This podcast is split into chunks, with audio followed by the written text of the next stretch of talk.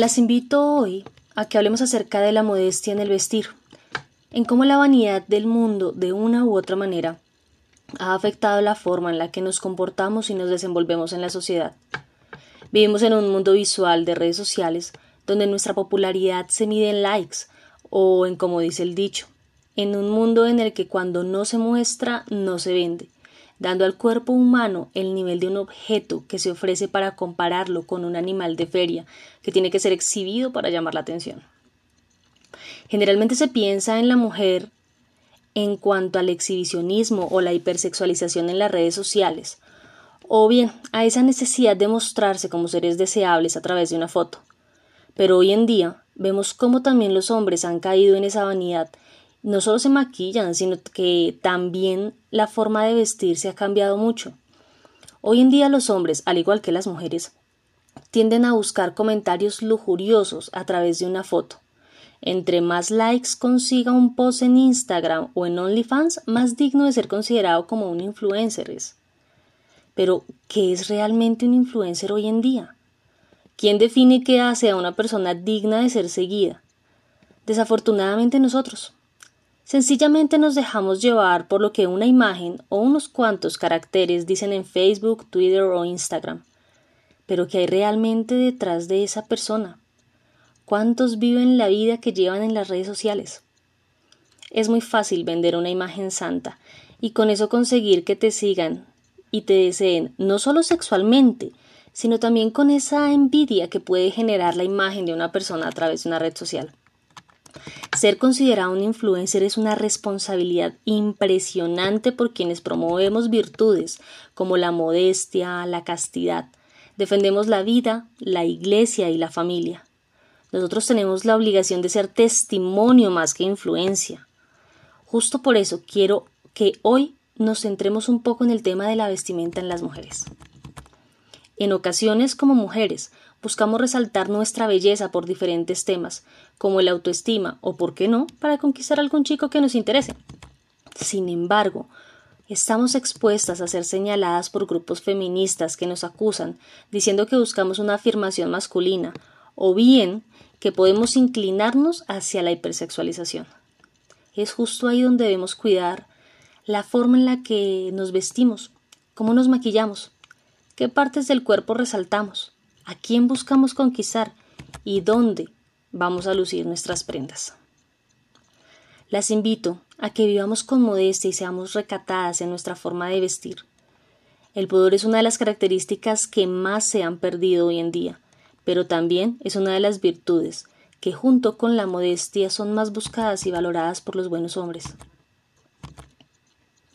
Vale la pena conocer nuestro valor como mujeres y saber que si un hombre se fija en nosotras por nuestro cuerpo, tarde o temprano terminará dejándonos por el cuerpo de otra mujer. Si tú te valoras solamente por tus medidas, no puedes esperar que un hombre vea en ti más que unos números. Si te consideras una mujer bonita o atractiva solo cuando estás maquillada, estás llevando una máscara que tarde o temprano se te va a caer. Como mujeres debemos tener claro que la vanidad y la feminidad van de la mano, es por eso que nuestra belleza se resalta con un vestido o una falda, un maquillaje ligero y agradable, o el dulce olor que va de la mano de un alma pura y un cuerpo casto, una sonrisa inocente y una oración en los labios. También es necesario en este momento que analicemos que la modestia no solo es cómo nos vestimos y nos vemos en el mundo, sino cómo nos desenvolvemos en él. La forma de hablar habla muchísimo acerca de una persona. Recordemos que todo lo que hay en el corazón habla de la boca. No seamos mujeres con un lenguaje soez. Es entendible que la juventud hoy en día se comunique con sus amigos desafortunadamente un poco a través de la grosería. Sin embargo, debemos hacer un alto y analizar cómo nos vemos ante el mundo. Aunque todo sea lícito, no todo es permitido. Debemos demostrar que somos templo del Espíritu Santo y que llevamos a Cristo en nuestro corazón. Busquemos siempre ser imagen y semejanza de María. Con una palabra de cariño y aliento en los labios podemos lograr más que con una ofensa, ya que la miel atrae más que la hiel. No hay nada más atractivo que una dama, y lo que ella implica en el buen trato, el carácter al hablar de una mujer, eso es visiblemente agradable. es la representación del corazón de Dios. No por eso estoy diciendo que tengamos que ser mujeres amargadas, o aún siendo jóvenes comportarnos como personas de otra época, que es lo que generalmente se piensa cuando se habla de castidad y modestia en una jovencita. Podemos ser castas, podemos ser modestas y aún así, siendo jóvenes, alegres, llenas de vida, de emociones, de alegría. Recordemos que no puede estar triste un corazón que alaba a Cristo. No voy a negar que a mí como mujer me gusta sentirme arreglada, bonita, femenina, con mi forma de vestir, de maquillarme, de hablar. Pero no por eso siento la necesidad de resaltar partes de mi cuerpo que puedan ser ocasión de pecado en los hombres. Si yo, como mujer, me centro únicamente en lo que puedo ofrecer físicamente, tengo serios problemas, porque si llego a enfermarme no tengo nada que ofrecer.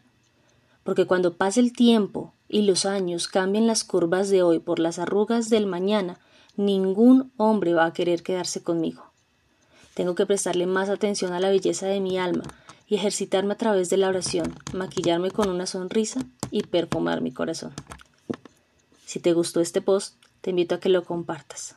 Bendiciones.